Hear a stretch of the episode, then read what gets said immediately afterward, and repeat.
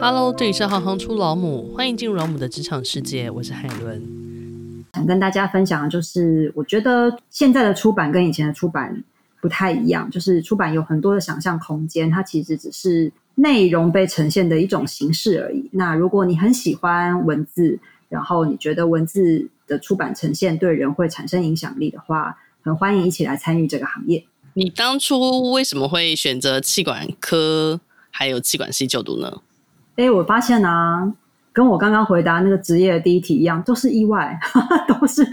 呃，我念的是台北商专，现在是台北科技大学的气管科。但是我一开始的时候，我爸爸妈妈呢，希望我是好好的高中联考考完，应该要去念个中山女中的，就是我的弱点分析大概都在中山女中那附近。但是实际上联考之后呢，就数学考差了吧，就调到中正这样子。那不是中正不好，是因为中正男女合校。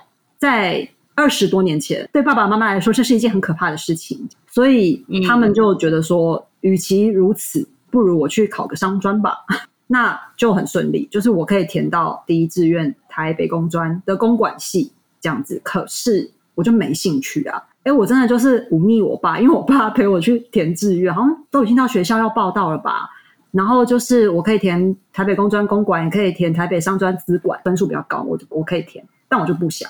然后就看看那几个科目，觉得气管看起来好像不错。其实我也不知道他在干嘛的，我就选了，就这样哦。真的，我就是自作主张选一个看起来顺眼的。而且我填完之后，我还是蛮生气的。他觉得说你为什么？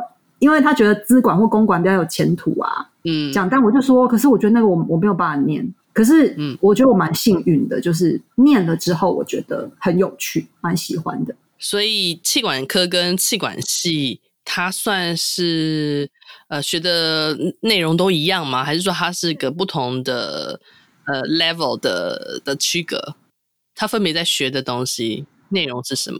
因为我是五专念台北商专的气管科嘛，那他是念五年，然后后来我是直接去推甄上台科大的气管系，然后那是两年这样子。对，范畴应该是差不多，因为我们说气管有一个五字诀啊，产销人发财，就是生产、行销、人资。研发、财务，所以我们从那时候在专科里面专一到专四，就是慢慢的把这些东西都学起来。所以其实我觉得空间蛮大，只是说你要挑一个专精的，因为像比如说呃人力资源管理跟研发可能就不太一样。所以我们在学习的过程当中，会去从这些主要学科当中发现自己对什么比较有兴趣。那像我其实蛮早就发现我对行销很有兴趣，我们专三才学到行销。专一、专二都是共同学科，就像刚刚说的会计、统计、经济、行销的范畴有广告啊，所以老师那时候上课讲很多很多广告案例。那广告跟我们生活基本上息息相关嘛，你所有的你每天都在接受各式各样的广告啊，你就是会延伸到人的消费行为。我觉得这个部分很有趣，就是行销学的范畴里面，当时我就觉得这个东西应该是我未来想要做的。那如果要进一步的。深问说，要如何成为出版行销？有没有一些必要的必备个性特质啊？呃，如果要 Pacific 专注在出版行销这件事情上面，应该是要喜欢阅读的。那也可能要很喜欢，除了自己关起来阅读之外，你可能也要希望能够把这些你读到的内容去分享给更多的读者，或是推荐给更多人。因为行销的重要工作就是扩散嘛。就是把这些东西扩散到更多需要的人的领域范围之内，就让大家知道说，哦，这个内容可以帮助你。所以必备的能力啊，就是你可能真的对内容要有感，然后喜欢知识性的内容。那必备的个性特质，我觉得可能是耐烦，因为蛮琐碎的。就是我觉得任何行销都是，就是说行销在现在年代里面很碎片，我们要抓住人的出版力。就是我今天一本书不是跟另外一本书 compete，我是跟人的专注力 compete，我要跟 Netflix，我要跟呃跟 Disney Plus，然后跟各种就是能够抢走读者注意力的东西去 PK，对，对不对？因为时间就那么有限，嗯，真的是蛮需要热情，然后跟你对这件事情的热爱，你怎么样把这个所谓出版的内容有效或有趣或有意性，然后去跟这些其他的东西 compete。那如果聊到学校所学跟职场应用有哪些不同的话，有没有办法跟我们做一些分享呢？嗯，我们在学校里面学习，是我们付学费请老师来教我们东西嘛。当然，现在已经现在教学的现场不太一样，就是也是会互相学习。不过基本上我们以前就是缴学费，然后你就学东西这样子。但是我觉得在职场是公司或组织付出酬劳，然后他买到的是请你解决问题的能力，这是反过来的这样子。我觉得解决问题的能力很重要，在职场上面工作，我们在学校里面学习的时候，你还有很多事物的空间，因为你可以去从错误当中学习。在职场上当然也可以，可是我觉得。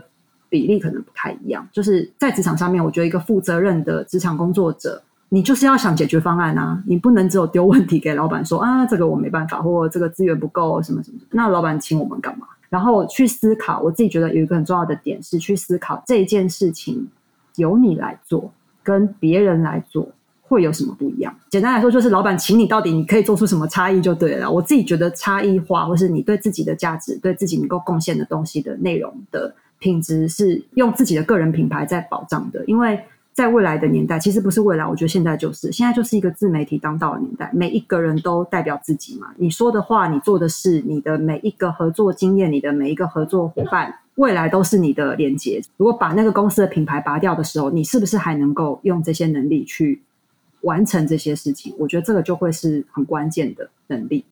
那如果学生该学会的重要的三件事情，你会怎么说呢？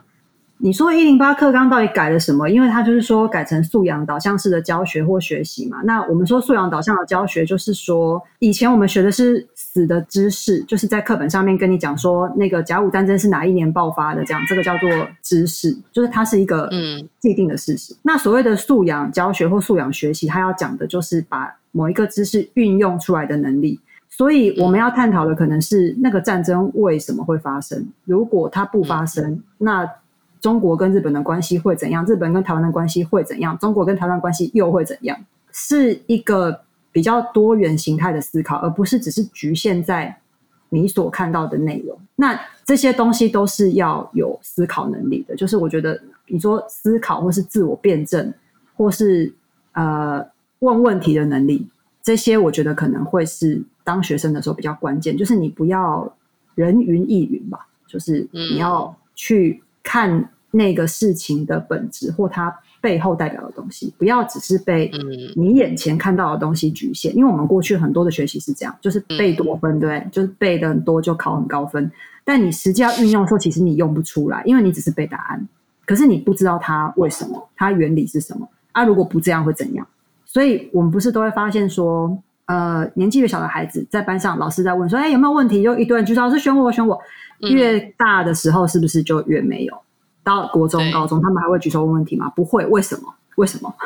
因为他们已经被养成那种，我就是考试被他讲那么多问题没有用啊，因为这些问题不会得到解答，所以他那学习的热情丧失了，嗯、就是学习的意志或是学习的动力消失殆尽。因为这些孩子很可怜嘛，他就是要每天念，然后补习，然后考试这样子，跟我们过去差不了多少啊。所以反而越到越大，他就越不想问问题，因为他的问题不会。得到回应，他没有地方可以讨论，他就是回家看书，然后背答案。所以现在才要改变教学，就是能够让学生是可以思考的，就是不要只有念那些已经是过去式的知识。因为那个是说老实话，他是得花很多时间的，就是在陪着孩子的过程当中抽丝剥茧，然后理解这个逻辑，然后找出这个端倪，这个需要反反复复的。对啊，当然，我觉得如果改成这样的学习，可能在未来职场的接轨，也许更容易一点。因为不然，我们为什么都要说，哎，为什么我在学校学的东西没有办法用在职场上？不是很奇怪吗？对，我们不就是在学校里面学完，然后你到社会上就要可以用才对？到底为什么总是会有这种问题？说，哎，你觉得在学校里面学的跟在职场上有什么不一样？这个很奇怪啊！我们不就是要在教育体制里面培养出可以到职场上接轨的人才吗？都弄不出来，所以才要一直改。对，然后他好竟然会成为一个问题，他本来就不应该是一个问题才对。对，对，对，对，对。你会给十六岁的自己什么样的职场建议呢？我跟你说，你还记得自己十六岁的时候在干嘛吗？不会给十六岁的我职场建议，因为我工作实在太认真了。我会跟他说去谈恋爱好吗？哦，很好，这也是一个很棒的答案。体验一下人生嘛。对，很诚实。十六岁就该玩呢、啊。对，认真玩，认真体验生活，讲生活就是一切。我觉得认真的感受生活，认真的去体验你生活当中的一切，都是有帮助的。嗯，嗯，这些接触或这些经验、这些参与，都是某一种获得。那最后问一个，出版行销领域它会有实习的机会吗？哎，我过去服务的公司是有啦，比较大的出版集团是会有跟大学有一些产学合作的，是有招募实习生的。但是，但是我不知道这个是不是产业的普遍现况，嗯、就是譬如说整个出版业是不是每一家出版公司都可以让你去选择实习？嗯、但我知道有一些大的出版集团是应该都是有提供实习机会的，所以可能可以透过学校的。教务处吗？还是学务处去了解一下？嗯，讲尤其是那种大三、大四的快要毕业毕业生，如果对出版领域有兴趣的话，其实应该是可以寻求学校的资源。然后那有一些学校就是有跟业界接轨，这样他应该是可以提供一些机会。嗯，或是可以注意组织网站，应该也是会有吧？有些短期的。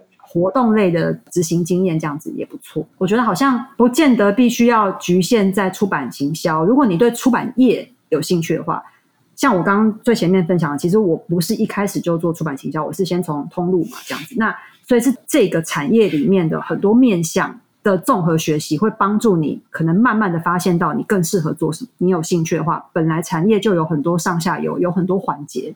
是需要去了解的，所以也许到出版业里面去实习，有更多的机会也说不定。比方说，就算是去书的仓库，有没有看过？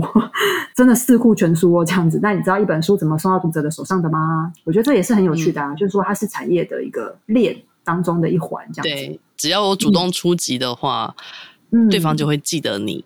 下次真的有机会，或许只是像你说的，某些活动需要一些工读生啊，嗯、或者是需要一些小帮手的时候，就是你都可能成为对方的口袋名单。没错，没错，真的是这样子。因为亲子真的也有蛮多年轻同事，就是当年是实习生，后来就是直接正职进来。那个真的就是你每一次，就像我们刚刚说的个人品牌的部分，你每一次的出手都是一个累积嘛，这样子。那别人会看见你是怎么看待这件事情，怎么面对这件事情，怎么解决问题的。那个就成为自己的品牌资本，嗯，都会成为你未来的名片。好哦，非常感谢你。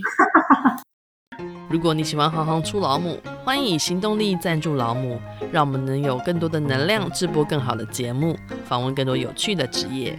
如果有任何建议，欢迎到网站留言给我们。谢谢你们的支持与分享，我是海伦，我们下次见。